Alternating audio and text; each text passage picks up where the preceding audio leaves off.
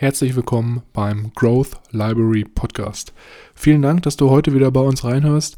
Bevor wir jedoch mit der Episode starten, wollte ich dich nochmal ganz kurz darauf hinweisen, dass wir in der Podcast-Beschreibung einen Timestamp eingetragen haben, falls du unseren Smalltalk am Anfang überspringen möchtest, um dann direkt mit der Buchbesprechung zu starten. Ich wünsche dir ganz viel Spaß und ich würde sagen, wir hören uns gleich nach dem Intro. Leerzeiten effektiv nutzen mit dem Growth Library Podcast, deiner persönlichen Bücherdatenbank. Ich begrüße euch herzlich und gebe nun weiter an meine beiden Powerleser, Milan und Mischa.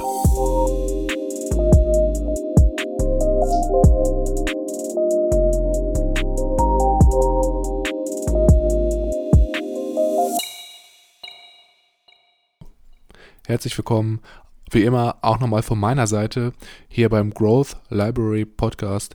Mein Name ist Milan und am anderen Ende der Podcast-Leitung befindet sich heute wie immer mein Bruder Mischa. Hallo und herzlich willkommen. Natürlich auch wie immer von meiner Seite. Mischa, hast du eigentlich den Link, den ich dir heute Morgen geschickt habe, äh, schon angeschaut? Also in diese kurze Dokumentation? Ja, die, die kurze Dokumentation über eine Stunde, elf Minuten habe ich mir heute Morgen beim Frühstück noch kurz angeguckt. kurz vorm, vor der Aufnahme jetzt genau. hier, ne? Kurz noch mein Müsli reingeschaufelt und meinen Tee dabei getrunken und eben die kurze Dokumentation geguckt. Ich muss zugeben, also für jeden, der es natürlich jetzt nicht weiß, was es für eine Dokumentation ist. zwar geht es um äh, die Erkenntnisse des Physikers David Bohm. Und äh, jetzt der eine oder andere fragt sich natürlich, wie zum äh, Henker ist er schon wieder auf diese Doku gekommen. Und zwar bin ich da gestern durch das äh, Zusammenfassen des Buches äh, auf David Bohm aufmerksam geworden.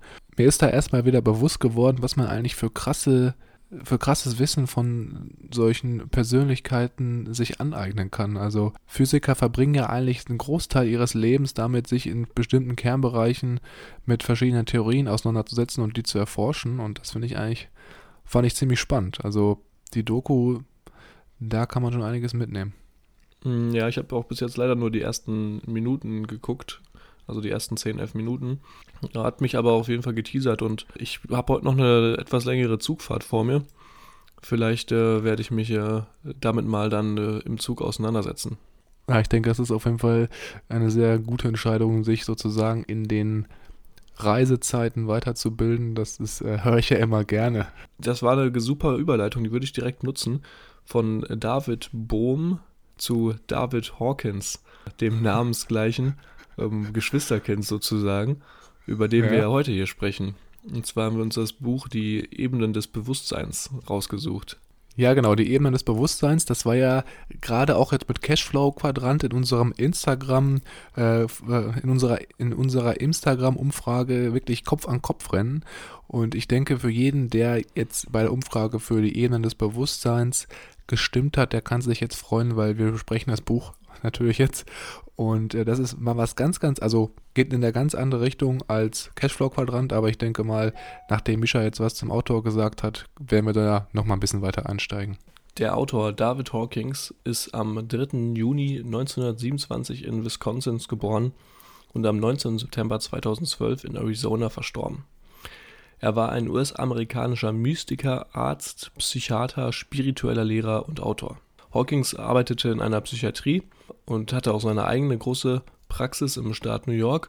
Nach der Niederlegung der klinischen Tätigkeiten 1980 beschäftigte er sich jedoch zurückgezogen ähm, sieben Jahre lang vorwiegend mit Spiritualität und dem Bewusstsein.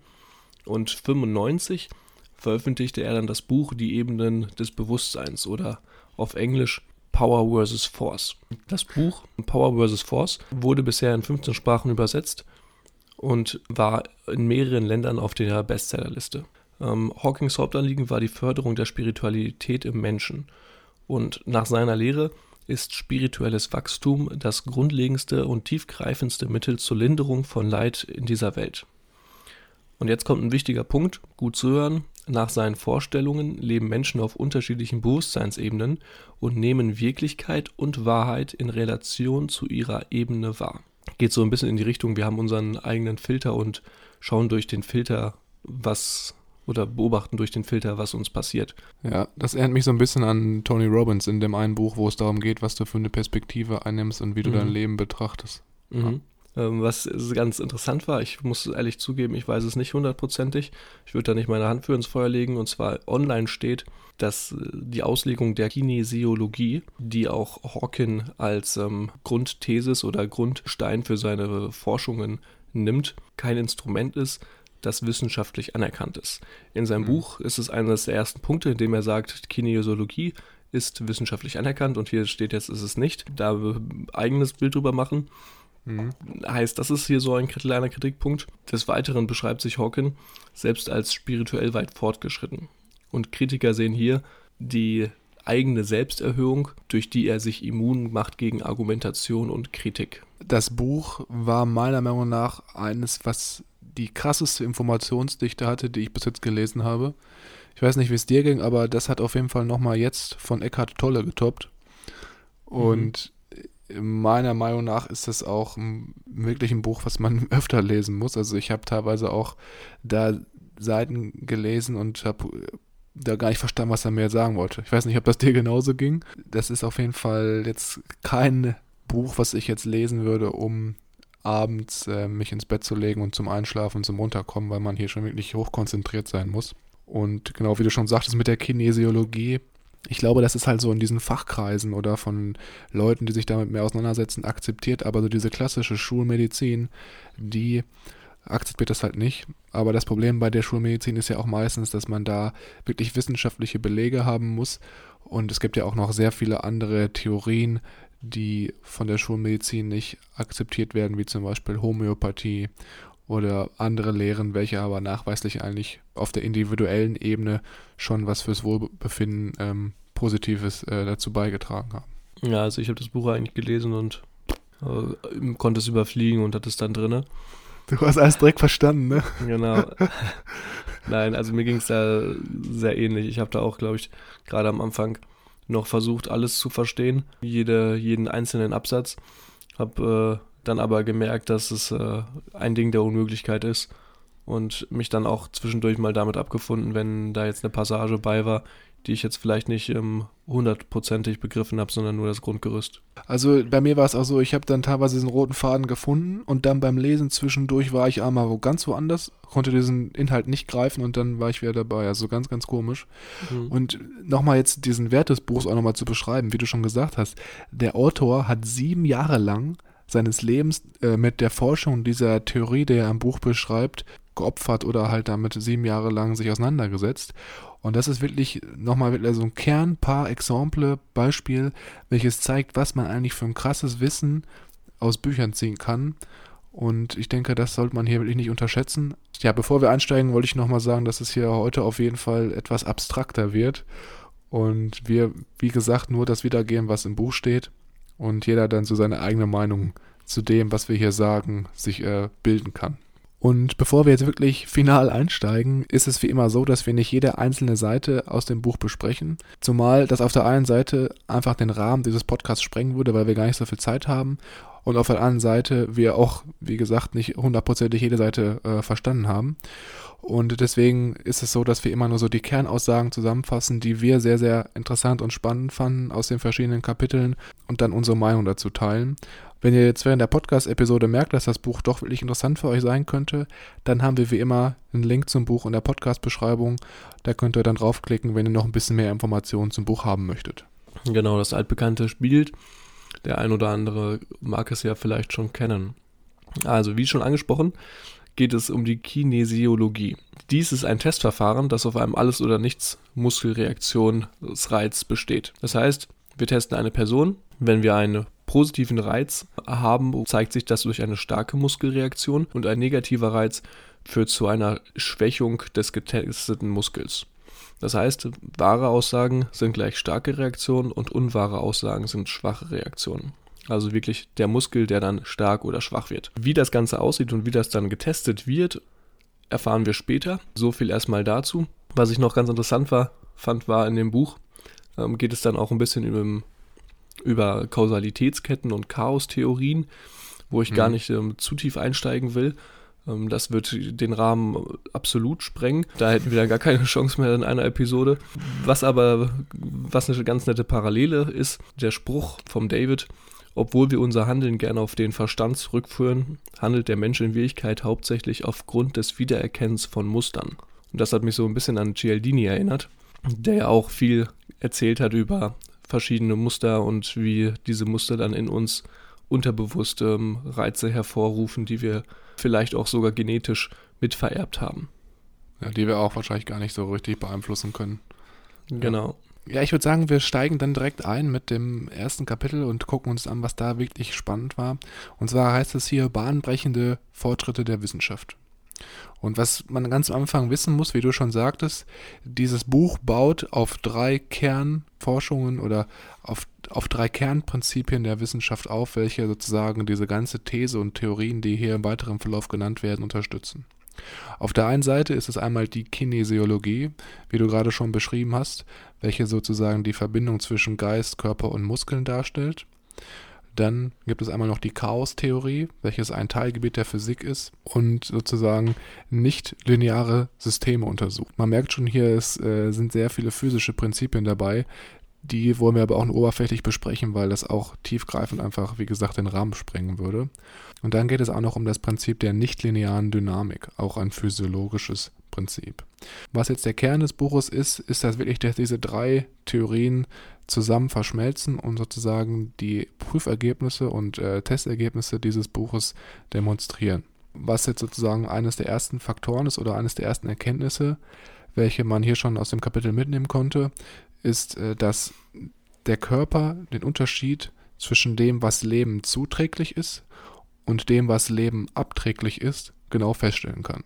Was heißt das? Der Körper reagiert, ob wir es wollen oder nicht, auf bestimmte Substanzen positiv oder negativ und sagt dann sozusagen aus, okay, das tut mir gut und das tut mir nicht gut. Und das ist eigentlich auch nichts Neues, weil jede Lebensform auf dem Planeten wirklich automatisch immer auf positive oder negative Aspekte reagiert.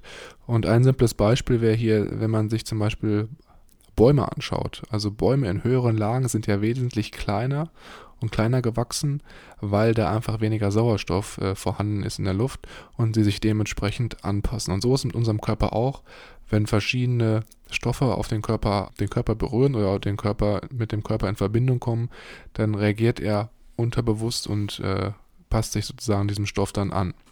Und das ist auf jeden Fall auch noch eine Erkenntnis, welche uns durch das ganze Buch verfolgen wird. Also das ist ganz, ganz wichtig, wer das schon mal so mitnimmt. Was jetzt als zweiten Punkt auch noch sehr interessant war und auch wichtig für den weiteren Verlauf, ist, dass in diesem Feld der nichtlinearen Dynamik, welche wir ja gerade hier als eines der drei Prinzipien besprochen haben, welche die Wissenschaft oder die Arbeit hier unterstützen, dass es da die Attraktorforschung gibt. Und ein Attraktor ist der Name für ein identifizierbares Muster, das aus einer scheinbaren, bedeutungslosen Menge von Daten auftaucht.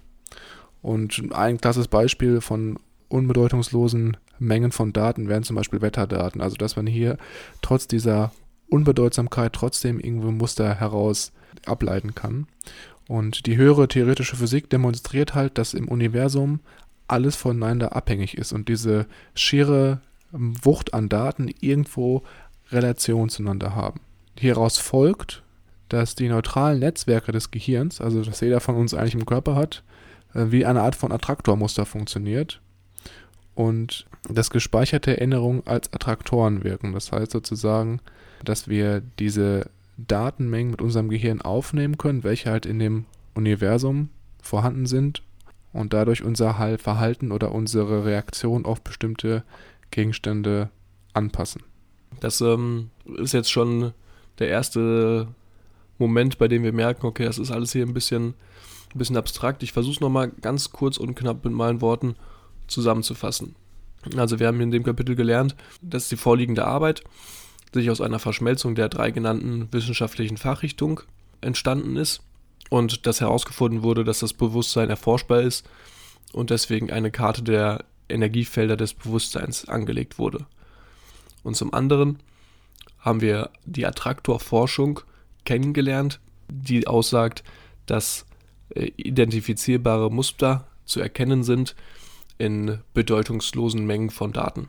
Ich glaube, das ähm, trifft es ganz gut. Wer zu der Attraktorforschung noch ein bisschen nachschauen will, einfach mal bei YouTube Lorenzsche Schmetterling eingeben. Da ähm, kommt einiges an äh, visuellen ähm, Veranschaulichungen. Ich glaube, nach diesem ersten Kapitel versteht auch so langsam jeder Zuhörer, warum wir teilweise manche Seiten nicht hundertprozentig durchdrungen haben, weil es hier wirklich um höhere physikalische ähm, Erkenntnisse geht, äh, für welche manche Leute jahrelange Studienarbeiten oder Ausarbeiten aufwenden, um da wirklich tief einsteigen zu können. Und wir versuchen das hier wirklich so gut wie es geht zusammenzufassen und auch so interessant und verständlich. Also heute wird es auf jeden Fall ein bisschen wissenschaftlicher. Ich hoffe, ihr versteht das. Zur Beruhigung, das nächste Kapitel, das wir uns anschauen, ist um einiges leichter. Die ganzen Fachterminis können wir jetzt wieder zur Seite legen, im Kopf behalten. Die werden später nochmal interessant, gerade die mhm. Attraktorforschung. Aber jetzt äh, erstmal ein kleiner Ausblick, wie das Ganze jetzt getestet wurde und was es mit der Kinesiologie auf, hat, auf sich hat. Genau. Die Grundlage dieses Werks ist eine Forschungsarbeit, die sich ähm, über einen Zeitraum von 20 Jahren erstreckt. Und hierbei wurden Personen getestet, vom geistigen Spektrum, von ganz normalen Personen bis zu psychisch schwer kranken Patienten. Das Ergebnis war in allen Fällen jedoch ausnahmslos identisch und vollständig reproduzierbar. So viel dazu. Jetzt das Testverfahren, zu dem ich ja am Anfang schon einen kleinen Teaser gegeben habe. Es geht darum, ein positiver Reiz führt eine starke Muskelreaktion hervor und ein negativer Reiz eine Schwächung des Muskels. Und das Testverfahren folgt wie folgt ab. Es gibt zwei Personen, der eine nimmt die Rolle des Testers und der andere ist der zu Testende. Der zu Testende streckt seinen Arm seitlich von seinem Körper ab. Und die zweite Person drückt dann mit zwei Fingern auf das Handgelenk des ausgestreckten Arms und sagt halten. Die Person, äh, die getestet wird, versucht natürlich dem zu widerstehen ähm, und mit all seiner Kraft dem Druck entgegenzuwirken. So, und jetzt kommt äh, die Magie. Der Tester macht eine Aussage, fragt im Vorhinein, ob er diese Aussage testen darf. Wenn dies bejaht wird, stellt er die Aussage und guckt, ob das Testergebnis nach das Drücken eine starke oder eine eine Schwächung des Muskels hervorruft.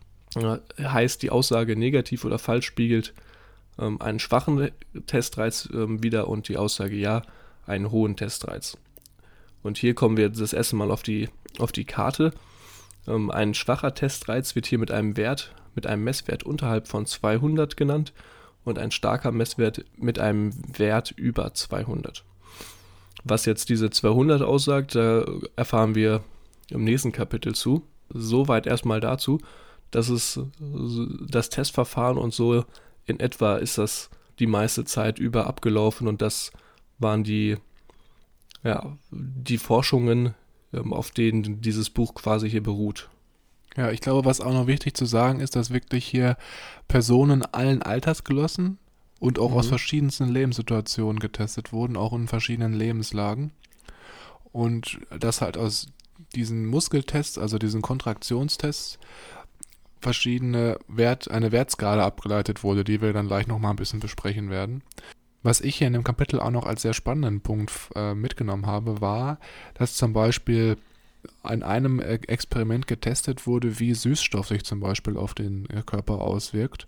Mhm. Und es ist dann halt festgestellt worden, dass sobald Personen ähm, Süßstoff, es gibt es ja auch so als kleine Tabletten oder so, für Kaffee kennt ja jeder wahrscheinlich, wenn man das auf die Zunge legt oder äh, nur in die rechte Hand nimmt, dass dann die Muskelkontraktion direkt schwächer wurde, weil der Körper halt erkennt, okay, Süßstoff ist jetzt nichts Natürliches, das ist chemisch hergestellt und lässt den Muskel sozusagen schwächer werden. Genau, solche, so müsst ihr euch das halt vorstellen. Solche Testverfahren haben sie halt dann gemacht mit verschiedensten Persönlichkeiten in verschiedenen Altersklassen und daraus dann halt diese Wertskala abgeleitet. Mhm. An ein Beispiel erinnere ich mich auch noch, ich glaube, das war auch ähm, mit dem Süßstoff, wo die alle Teilnehmer eines Seminars ähm, mehr oder weniger heimlich einen Umschlag zugeführt haben, den sie in der Hosentasche oder in der Seitentasche Busbeutel getragen haben und da war entweder synthetischer Süßstoff oder natürlicher Süßstoff. Und zu Beginn des Seminars haben sich dann alle gegenseitig getestet mit seinem Sitznachbarn. Und Alle, die den künstlichen Süßstoff bei sich hatten, haben eine schwache Muskelreaktion vorgezeigt und die, die den natürlichen, in der Natur natürlichen vorhandenen Süßstoff bei sich hatten, eine starke. Ja. Ich finde, dass, wenn man das so das erste Mal liest, das wirkt so krass abstrakt, oder? Also ich kann mir das irgendwie nicht vorstellen, dass der Körper da so unterbewusst drauf reagiert. Also mhm. für mich ist es am Anfang, war es ein bisschen schwer nachzuvollziehen, muss ich zugeben. Mhm. Ich habe das auch ähm, versucht mit äh, meiner Freundin dann. Echt? Aha. Ähm, nachdem ich das gelesen habe, aber sie war schon, hat sich im Vorhinein schon gedacht, dass sowas jetzt kommt, obwohl sie das Buch nicht kannte, aber sie kannte halt diesen Ansatz und deswegen hat das ähm, leider nicht geklappt, muss ich ehrlich zugeben. Ja, ich weiß auch nicht, ich glaube, man darf da jetzt auch dieses, diesen Hintergrund des Experiments nicht wissen, weil sonst ist das ja auch schon so ein bisschen unterbewusste Beeinflussung durch dein, dein Gehirn und dein Verstand, ne? Mhm. Ja. ja. Genau, und wenn wir uns jetzt äh, das nächste Kapitel anschauen, Testergebnisse und Interpretation, dann ist es halt so, dass aus Hand dieser Tests eine Landkarte der Energiefelder des Bewusstseins abgeleitet oder erschaffen wurde. Und das kam halt dadurch zustande, wie ich gerade schon gesagt habe, dass halt Personen mit unterschiedlichen Erfahrungen und Lebenszuständen getestet wurde und dann je nachdem, auf welchem Lebensstand oder welchen Erfahrungen die Personen waren und wie sie sich in dem Experiment verhalten haben, dann ja eine Werteskala entwickelt wurde. Genau, was jedoch hier wichtig zu beachten sind, die Messwerte, wo ich ja gerade eben schon die 200 angesprochen hatte, die wir gleich noch ein bisschen näher betrachten, sind nicht arithmetisch, sondern logarithmisch. Das heißt, wenn wir von einem Messwert beispielsweise 300 sprechen, ist das nicht die, die zweifache Kraft, die bei 150 vorliegt, sondern 300 hoch 10. Vielleicht nochmal ganz kurz, ein kleiner Überblick nochmal über unsere Skala. Bewegt sich hier von 0 bis 1000, wobei 0 das unerstrebendste ist und 1000 das erstrebendste. Bei 200 liegt ein Wendepunkt oder ein Grenzwert vor, der den Wirkungsbereich zwischen Macht und Kraft trennt. Das Buch im Englischen heißt ja auch Power vs. Force. Das ist ein wichtiger äh, Punkt, den wir uns äh, wahrscheinlich dann in der nächsten Episode nochmal genauer anschauen. Ähm, der Name Power vs. Force, Macht und Kraft finde ich vielleicht sogar jetzt, nachdem ich das Buch gelesen habe, ein bisschen passender. Äh, der Mensch also wir, wir können uns in unserem Lebensbereich auf einer Ebene bewegen und ähm, in einem anderen Lebensbereich auf einer ganz anderen Ebene sein. Das heißt, der Mensch wird unterteilt in verschiedene Teilaspekte, in verschiedene Lebensbereiche. Da kann ich ähm, auf verschiedenen Ebenen mich bewegen. Es gibt aber auch einen Bewusstseinszustand des Menschen, der quasi das Zusammenwirken der unterschiedlichen Ebenen vereint nochmal vielleicht anders erklärt, ich kann in meinem Leben in verschiedenen Bereichen mich auf verschiedenen Ebenen bewegen, habe aber auch immer einen Gesamtzustand, der quasi alle meine verschiedenen Ebenen ähm, repräsentiert. Das ist natürlich, das habe ich gar nicht so mitbekommen aus dem Kapitel. Interessant. Ich würde sagen, ich würde auch jetzt mal auf die Ebenen eingehen. Wir haben jetzt schon so lange über die Ebenen des Bewusstseins gesprochen und das Buch heißt ja auch jetzt im Deutschen so, im Englischen natürlich nicht. Und im Endeffekt gibt es hier 17 verschiedene Ebenen, die Hawkins identifiziert hat mit seinen Testergebnissen. Ich werde natürlich jetzt nicht über alle 17 Ebenen sprechen, weil das, da könnte man, glaube ich, eine ganze Podcast-Episode drüber machen, sondern wir haben uns überlegt, dass wir eine etwas schwächere Ebene, eine mittlere und eine, und eine starke Ebene rausgesucht haben, über die wir dann mal äh, jetzt relativ kurz äh, unsere Meinung austauschen werden. Und was jetzt das Besondere ist an einer logarithmischen Progression, das hast du ja gerade schon erklärt, aber wenn man jetzt zum Beispiel überlegt, dass diese logarithmisch ist drei oder vier Level höher, also von 300 auf 304, sind da schon sehr, sehr ein krasser Unterschied. Also das muss man immer sich immer im Hinterkopf behalten. Und die erste Ebene oder eine der untersten Ebenen welche wir heute sprechen möchten oder die ich rausgesucht habe, wäre die Ebene 20. Also wenn man sich jetzt anschaut, 20 bis 1000, wenn 1000 das höchste ist, ist natürlich wirklich sehr, sehr weit unten. Und die Ebene nennt sich Scham. Also es gibt hier verschiedene Beschreibungen für die Ebenen immer oder auch so wirklich Kernemotionen, die die Ebene leiten. Und äh, Hawkins beschreibt jetzt hier, dass auf Ebene 20 zum Beispiel der Tod gefährlich nahe ist und dass der Selbstmord oder dass, dass die Selbstmordgefahr auch wirklich sehr hoch ist. Und meistens sind, bewegen sich auf dieser Ebene Menschen, die zum Beispiel krasse Schicksalsschläge erlebt haben oder halt auch ähm, sexuellen Missbrauch erlebt haben das Problem hier halt ist, dass Scham einfach so psychologische Neurosen ähm, veranlasst oder auslöst, welche auf der einen Seite die emotionale und aber auch die physische Gesundheit langfristig zerstören. Und äh, Menschen, die sich halt auf dieser Ebene bewegen, die sind laut Hawkins eigentlich ja sehr, sehr gefährlich für sich selber, weil sie auch einfach ja. kein, anfällig sind, genau, und auch keinen wirklichen Sinn so im Leben sehen. Dann wäre zum Beispiel eine weitere Ebene, die ich mir auch direkt drüber stehen habe, ist die Ebene 30. Das heißt, also Menschen, die auf der Ebene unterwegs sind, haben jetzt diesen zugestellten Wert von 30. Und hier geht es um Schuldbewusstsein. Und was Hawkins jetzt hier beschreibt, ist, dass Menschen, die auf dieser Ebene sind, Schuldbewusstsein sehr stark erleben und dadurch halt auch Wut provoziert wird welche sich häufig in Töten ausdrückt. Also das ist jetzt hier wieder nochmal ein bisschen extremer. Und äh, ein ganz klassisches Beispiel hierfür ist zum Beispiel die Todesstrafe, welche in manchen Ländern gang und gäbe ist. Und das ist äh, laut Hawkins ein sehr, sehr krasses Beispiel dafür, wenn man zum Beispiel eine sehr schuldbefusste Bevölkerung hat, welche dann durch dieses Töten des äh, Täters sozusagen befriedigt wird. Unbewusste Schuldgefühle sind aber auch auf der anderen Seite wieder ein sehr, sehr krasses Risiko für die Person, weil sie hier zu psychosomatischen Krankheiten äh, veranlagt sind oder veranlasst sind und ähm, auch so ein selbstmörderisches Verhalten an den Tag legen. Also auch hier wieder Personen, die physisch und psychisch vielleicht nicht so ganz stark aufgestellt sind. Wenn wir jetzt mal ein bisschen weiter nach oben springen, das staffelt sich jetzt immer so in 20er bis 30er Schritten, Außer am Ende, da geht es dann nochmal ganz krass von 700 bis 1000. Das ist dann die Ebene der Erleuchtung, aber da will ich am Ende noch was zu sagen. Ähm, wenn wir uns jetzt zum Beispiel im mittleren Bereich was anschauen, das fand ich ganz interessant, Ebene 250, das wäre dann die Ebene der Neutralität. Das heißt, hier sind die Menschen sehr flexibel und urteilsfrei und lassen sich von ähm, äußeren Einflüssen gar nicht so richtig beeinflussen. Also sind unabhängig von diesen Ereignissen, welche im Leben passieren und haben so eine innerliche Ruhe und Zuversicht. Das heißt, die wissen, okay, ich kann das Leben jetzt vielleicht nicht immer beeinflussen, lass es einfach fließen und bin sozusagen der stille Beobachter. Mhm. Die erste Ebene oder die zweite Ebene nach unserem Wendepunkt 200. Und was mir auch hier in dem Kapitel auch noch als sehr, sehr krassen Punkt stehen geblieben ist, ist, dass zum Beispiel der kollektive Wert der Menschheit bei ungefähr 204 liegt. Also das ist natürlich jetzt schon sehr, sehr krass im unteren Bereich, aber man darf hier natürlich nicht vergessen, dass auch ähm, Entwicklungsländer mit einbezogen werden und dass in solchen Ebenen einfach der, ja, einfach dieser kollektive Wert oder die Ebene sehr weit unten gelegen ist, weil einfach Bildung auch nicht so stark ver vertreten ist. Wenn wir jetzt ein bisschen weiter hochgehen, wir nennen ja jetzt auch gleich noch ein paar bestimmte Berufs- und Bevölkerungsschichten, die sich auf verschiedenen Ebenen befinden. Das wird, glaube ich, auch nochmal sehr interessant. Dann gibt es zum Beispiel Ebene 500. Und Ebene 500, das ist die Ebene der Liebe. Das heißt, diese Personen, die sich auf dieser Ebene bewegen, die äh, haben sozusagen eine bedingungslose und unanwendbare beständige Liebe, welche sie jedem anderen Menschen entgegenbringen. Das heißt, die schwankt nicht, die sind wirklich innerlich mit anderen Personen verbunden. Das hört sich jetzt vielleicht ein bisschen abstrakt an.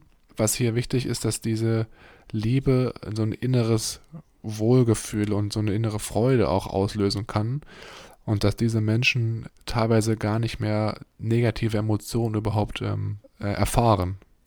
Und das Krasse ist auch hier wieder, dass laut Hawkins nur 0,4% der Weltbevölkerung diesen Wert jemals in ihrem Leben erreichen. Mhm.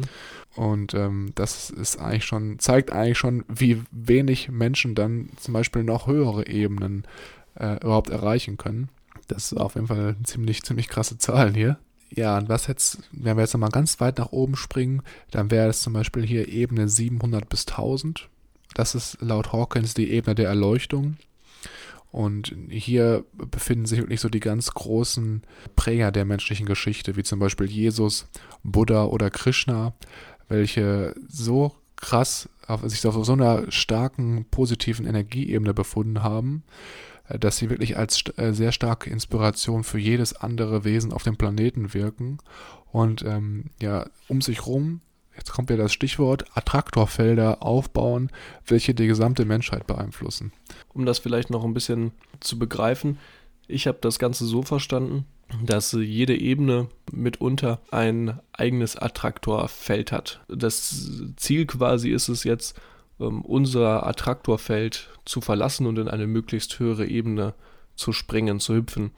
In unserem Attraktorfeld ziehen wir natürlich auch immer nur die Sachen an, die besonders häufig in diesem Feld vorkommen. Das heißt, je höher wir uns bewegen, desto spiritueller erwachen wir und desto größer ja, wird unser Bewusstsein und unser, unsere gedankliche Struktur, sage ich mal. Und je niedriger wir sind, desto mehr sind wir geprägt von negativen Gedanken, sage ich mal.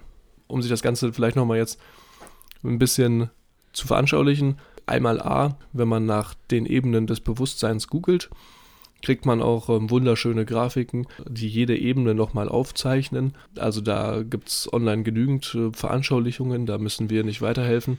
Gucken wir uns die Verteilung des Bewusstseins oder der Bewusstseinsebenen unter den Menschen noch etwas genauer an. Das fand ich sehr, sehr spannend, muss ich zugeben, weil man da nochmal das Ganze wirklich sich besser vorstellen kann. Mhm. Also für mich war das sehr, sehr gut. Da kann man nämlich jetzt sehen, dass 85 Prozent der Menschen unterhalb unserer kritischen Ebene von 200 liegen. Das heißt, der Gesamtdurchschnitt ähm, haben wir ja gerade schon gehört, liegt bei ungefähr 204 Punkten. Und alle, die darunter liegen, sind quasi überwiegend von Macht beherrscht. Und auf der Ebene 200, äh, auf der wir uns ja gerade befinden, sind wir auf der Ebene der ungelernten Arbeiter, der rudimentären Handeln und der Hersteller einfacher Artefakte, wie zum Beispiel auch dem Ackerbau. Die Messwerte zwischen 200 und 300 stehen dann in Verbindung mit den Anfängen gelernter Arbeit die Kleidung ist angemessen und elementare Bildung beginnt. Der Ebene 300 finden wir dann Techniker oder Handwerksmeister, einfaches Management und schon etwas mehr ausgeklügelte Geschäftsstrukturen. Auf der Ebene 300 bis 400 haben wir dann das gehobene Management, Erzieher, Kunstgewerbler und bei 400 haben wir das Intellekte Erwachen, also höhere Angestellte, Freiberufler, Akademiker und Wissenschaftler. Ja, das wären, glaube ich, dann schon so eher äh, Menschen, die so in den entwickelten Ländern unterwegs sind, glaube ich. Also jetzt nicht jeder, aber mhm. wirklich ähm, gebildete Menschen. Ja, da würde ich ähm, aufpassen und äh, würde das gar nicht so stark immer auf irgendwelche ja, geografischen Hintergründe liegen. Aber äh, unter anderem wird das hier von Hawking gemacht. Einstein, kleiner Fun Fact, hat laut Hawking einen Messwert von 499. Ich frage mich, wie er das getestet hat aber nun gut. Ja. Äh, vielleicht äh, war Einstein dazu ja bereit. vielleicht hat er auch die Relativitätstheorie gefragt, ob er sie testen darf oder ihn testen darf und hat dann einen Muskeltest vorgenommen. Interessant. Mhm. Weiter ähm, angeschaut, auf der Messskala sind wir jetzt bei 500 und hier haben wir einen weiteren Wendepunkt. Das heißt, wir haben zwei Wendepunkte, einmal bei 200 und einmal bei 500. Hier macht das äh, Bewusstsein nochmal einen Riesensprung, weil wir hier, ab hier ähm, beginnt der äh, beginnen spirituelle Erlebnisse und tiefere Bedeutung und ja, ab hier geht es dann quasi richtig los und ab da kann man sich langsam als jemand bezeichnen, der spirituell einiges ähm, erfahren und einiges äh, erlebt hat. Ich glaube, das ist auch also als ich das gelesen habe, war das für mich okay. Auf der einen Seite macht das Sinn, dass er jetzt vielleicht versucht, äh, Menschen anhand dieser Ebenen zu unterteilen. Aber auf der anderen Seite war es für mich auch dann so ein bisschen schwieriger nachzuvollziehen, wie das jetzt wirklich in, im wirklichen Leben sich ausdrückt. Weil im Endeffekt, wir, die das hier lesen, wir sind ja laut Hawkins auch auf irgendeiner Ebene ähm, unterwegs. Mhm. Und das Schwierige dabei ist ja erstmal dann so dieses Bewusstsein dafür zu erschaffen, auf einer bestimmten Ebene, wie zum Beispiel jetzt Verstand oder Akzeptanz, unterwegs zu sein und das halt auch erstmal zu realisieren. Weil ich denke, die meisten, die äh, leben einfach ihr Leben und sind sich gar nicht bewusst, dass die vielleicht jetzt auch zum Beispiel auf Ebene 150 unterwegs sind, wo sie halt dauerhaft wütend sind und sehr reizbar und ein explosiv durch ihr Leben schreiten und das äh, einfach leben und da gar nicht so dieses Bewusstsein für entwickeln. Und ich denke, das ist jetzt auch jetzt eine super Umleitung äh, für den letzten Teil unserer Podcast-Episode heute. Und zwar geht es hier um den Umprogrammierungsprozess. Also wie man zum Beispiel jetzt als Person eine höhere Ebene erreichen kann. Und es ist nämlich so laut Hawkins, dass jeder von uns bei seiner Geburt automatisch in eine bestimmte Ebene hereingeboren wird und dann durch seine Lebenserfahrungen und auch durch einen akademischen oder durch allgemein durch Bildung in Ebenen nach und nach aufschreitet. Und dass dieses Aufsteigen der Ebenen auf jeden Fall auch sehr mit Disziplin und auch lebenslangen Lernen zu tun hat. Das ist ja das, was wir auch hier mit dem Podcast machen. Wir sind ja auch sozusagen motiviert, lebenslang zu lernen. Und wir lesen ja auch nebenbei andauernd Bücher. Das ist ja jetzt nichts, was man äh, mal so zum Spaß macht. Oder mhm. wir machen es schon zum Spaß, aber ja, es geht ja darum, dass wir auch uns weiterbilden möchten. Und was Hawkins jetzt hier beschreibt, dass äh, es wirklich möglich ist, auch aufzusteigen, indem man zum Beispiel Nahtoderfahrungen macht. Das kennt man ja auch ganz oft, dass irgendwelche spirituellen Lehrer, die Nahtoderfahrungen haben, kurzzeitig in andere Ebene gekommen sind oder reingeschaut haben und sozusagen dadurch ihr Lebensbild angepasst haben. Mhm, oder dann oder die Erfahrung gesammelt mhm. haben, dass sie falsch gelebt haben oder dass es doch äh, irgendetwas gibt, an das man glauben kann und dann den, den Weg zur Spiritualität finden. Ja, auf jeden Fall. Zum Beispiel, was mir da auch in den Kopf gekommen ist, ist dieser Weihnachtsfilm, irgendwie die, die drei Geister vom Weihnacht, der Weihnacht, wo es geht doch darum, Ebenezer Scrooge, der halt dann so sehr, sehr dieser geizigen Lebensebene unterwegs ist und dann in dieser einen Nacht mhm. äh, diese Erfahrung hat und dann seine komplette Ebene ändert. Ja, und ähm, was ich jedenfalls noch sehr, sehr spannend fand, war, dass hier in dem Buch auch Meditation genannt wird und da der Zustand des Samadhi beschrieben wird. Und erstaunlicherweise ist dieser Zustand auch eines der Kernbegriffe, welches mir während meines Kloster-Retreats ähm, zugetragen wurde von den Mönchen und von den Praktizierenden da. Und ähm, bei mir war es ja auch persönlich so, dass ich durch Meditation ähm, mich besser von meinem Ego halt trennen konnte und auch bewusster wahrnehmen konnte, wie meine Emotionen aufkommen. Und ich glaube, das ist auch schon mal so der erste Schritt, um äh, immer wieder so eine Hülle der Bewusstseinsebene aufzubrechen. Also ich weiß, das hört sich vielleicht ein bisschen abstrakt an, aber nachdem ich mir das Buch durchgelesen habe, habe ich mir auch so ein bisschen Gedanken dazu gemacht. Und für mich ist das so wie so eine, wie so eine Zwiebel. Das heißt, man fängt am Anfang seines Lebens oben an und mit jeder Erfahrung oder jeder spirituellen Erfahrung knackt man so eine Schale der Zwiebel weiter auf und schreitet dann sozusagen immer tiefer in die Zwiebel hinein, mhm. bis man dann in der Mitte angekommen ist, wo halt dann dieser Erleuchtungszustand ist. Und ähm, ich glaube, das ist auch so das, worum es jetzt hier in dem Buch geht, was halt von Hawkins beschrieben wird, dass man ja im Laufe seiner Lebenszeit immer weiter aufsteigen kann, aber es auch wirklich ganz, ganz viele Menschen gibt, die ihr Leben lang auf Ebene 250 oder so unterwegs sind und da auch gar kein Interesse dran haben, weiter aufzusteigen. Schön beschrieben mit der Zwiebel. Das Beispiel gefällt mir. Gut, ich hätte noch vielleicht einen kleinen Abschluss. Bei mir hat das einen kleinen Aha-Moment ähm, hervorgerufen. Vielleicht äh, hat der andere, der ein oder andere ja ähnliche, ähnlichen Effekt bei dem Ganzen. Und zwar gibt es hier noch ein Kapitel, das sich mit sozialen Problemen beschäftigt und da habe ich mir einen Part rausgepickt, den ich eigentlich sehr gut fand, bei dem es um Drogen geht. Und hier sagt Hawken, dass die tatsächliche Wirkung der Droge darin besteht, tiefer gelegene Energiefelder, tiefer gelegene Attraktorenfelder zu unterdrücken und für kurze Zeit dann höhere Zustände, höhere Attraktorfelder, höhere Energiefelder zu erreichen. Und nach diesem Erlebnis ist man dann quasi süchtig. Also es ist laut seiner Meinung nach nicht die Droge an sich, sondern es ist das Erlebnis, dass man kurzzeitig in ein höheres Energiefeld reinschnuppern kann, obwohl man sich eigentlich in einem tief gelegenen Energiefeld bewegt. Und ja. das hat mir, das hat so ein bisschen den Rahmen bei mir hervorgerufen und da habe ich mich dann erstmal, das war so einer der Momente, wo ich mir, wo es geklickt hat. Ja, ich fand das auch, da musste ich auch, äh, habe ich sogar auch rausgeschrieben, das ist ja hier auch gerade an unserer Notiz.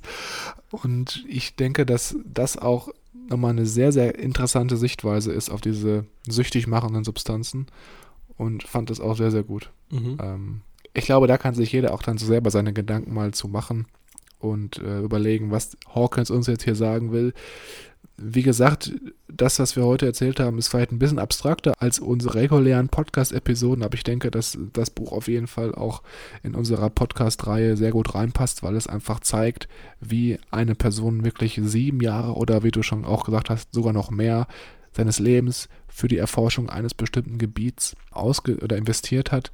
Und ich denke, das äh, ist auf jeden Fall dann auch wert, hier ernannt zu oder genannt zu werden. Ähm, in der nächsten Episode kommt nämlich dann eigentlich das Interessante, wo wir uns nochmal den Unterschied zwischen Kraft und Macht anschauen und die Bedeutung dahinter, was uns das Ganze jetzt hier bringt und wie wir davon profitieren können und natürlich auch, wie man jetzt selbst höhere Energiefelder erreichen kann. Genau. Haben wir ja ganz kurz angerissen mit der Meditation, Mhm. aber da gibt es auf jeden Fall noch etwas mehr. Dann würde ich sagen, vielen, vielen Dank an jeden, der uns bis heute wieder hier zugehört hat. Es ist natürlich immer sehr, sehr interessant für uns, wenn ihr uns auch mal eure Erfahrungen oder eure Gedanken zu dem, was wir hier erzählen, äh, mitteilen Eure würdet. spirituellen Erlebnisse. Ja, vielleicht das auch. äh, wenn ihr das Buch gelesen habt, dann könnt ihr uns gerne schreiben und erzählen, was ihr gut fandet. Und wenn ihr unseren Podcast gehört habt, äh, würde uns eure Meinung dazu natürlich auch immer interessieren. Ihr könnt uns da ganz einfach erreichen unter Instagram unter growthlibrary.official. Da schreiben wir auch immer auf jede Nachricht persönlich zurück und freuen uns da über jeden Austausch. Ansonsten könnt ihr uns auch dabei helfen, unseren Podcast noch ein bisschen bekannter zu machen, indem ihr uns bei iTunes eine Sternebewertung dalasst. Das hilft uns im Algorithmus-Ranking ein bisschen weiter nach oben zu klettern und auch unseren Podcast an Leute heranzubringen, die von unserem Wissen, was wir hier teilen, profitieren können. Ich würde sagen, äh, das war es für heute von uns und ich freue mich schon auf nächste Woche, wenn wir dann noch ein bisschen tiefer einsteigen in das Buch und uns mit den Thematiken Macht und Kraft weiter auseinandersetzen. Ich würde sagen, bis dahin und wir hören uns in der nächsten Woche. Ciao. Tschüss.